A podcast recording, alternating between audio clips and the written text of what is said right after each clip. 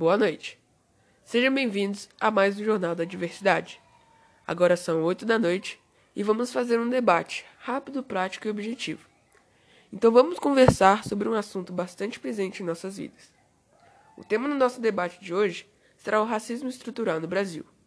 E para isso, trouxemos uma mulher criada na favela e que luta pelos direitos da população negra e periférica. Aniele Franco, seja muito mais que bem-vinda. Olá, boa noite a todos e muito obrigada pelo convite. Vamos começar com algumas perguntas a respeito. O que é o racismo para você? O racismo para mim é a mais alta degradação do sentimento comportamental humano, tanto em cultura, filosofia e intelecto. Você acha que ainda existe racismo no Brasil?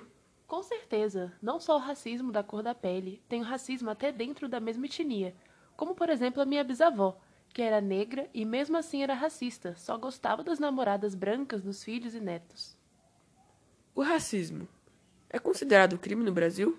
Sim, inclusive tem a Lei 7.716-89, conhecida como Lei do Racismo, que pune todo tipo de discriminação e preconceito. Você sabe me dizer quais são os países mais racistas do mundo? E o Brasil está incluso nessa lista?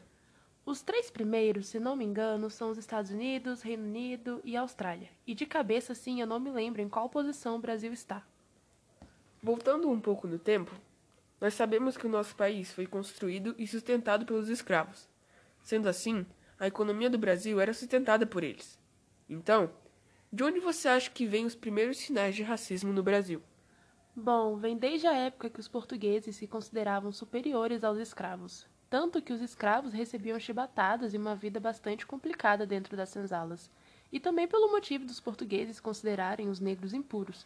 Então foi daí que surgiram os primeiros sinais do racismo no Brasil. Entendi. O nosso programa está chegando ao fim. Gostaria de agradecer pela sua presença e pelo seu esclarecimento, que foi de suma importância para o nosso debate. E com isso, você pode nos dizer algumas frases sobre a consciência negra? Para até inspirar as pessoas que estão assistindo.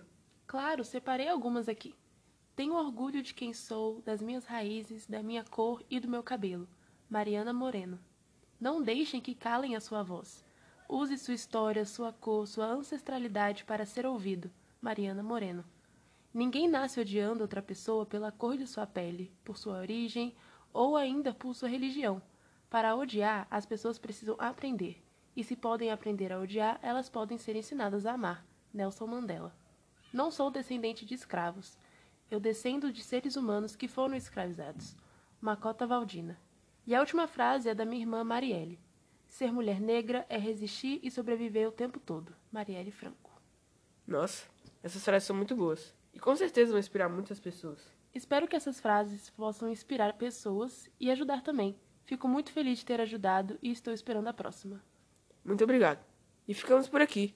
Fiquem agora com o um trecho da música O Canto das Três Raças de Clara Nunes. E até mais.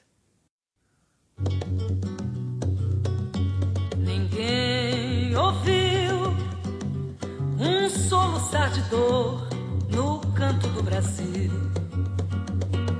Um lamento triste sempre ecoou desde que um índio guerreiro foi pro cativeiro e de lá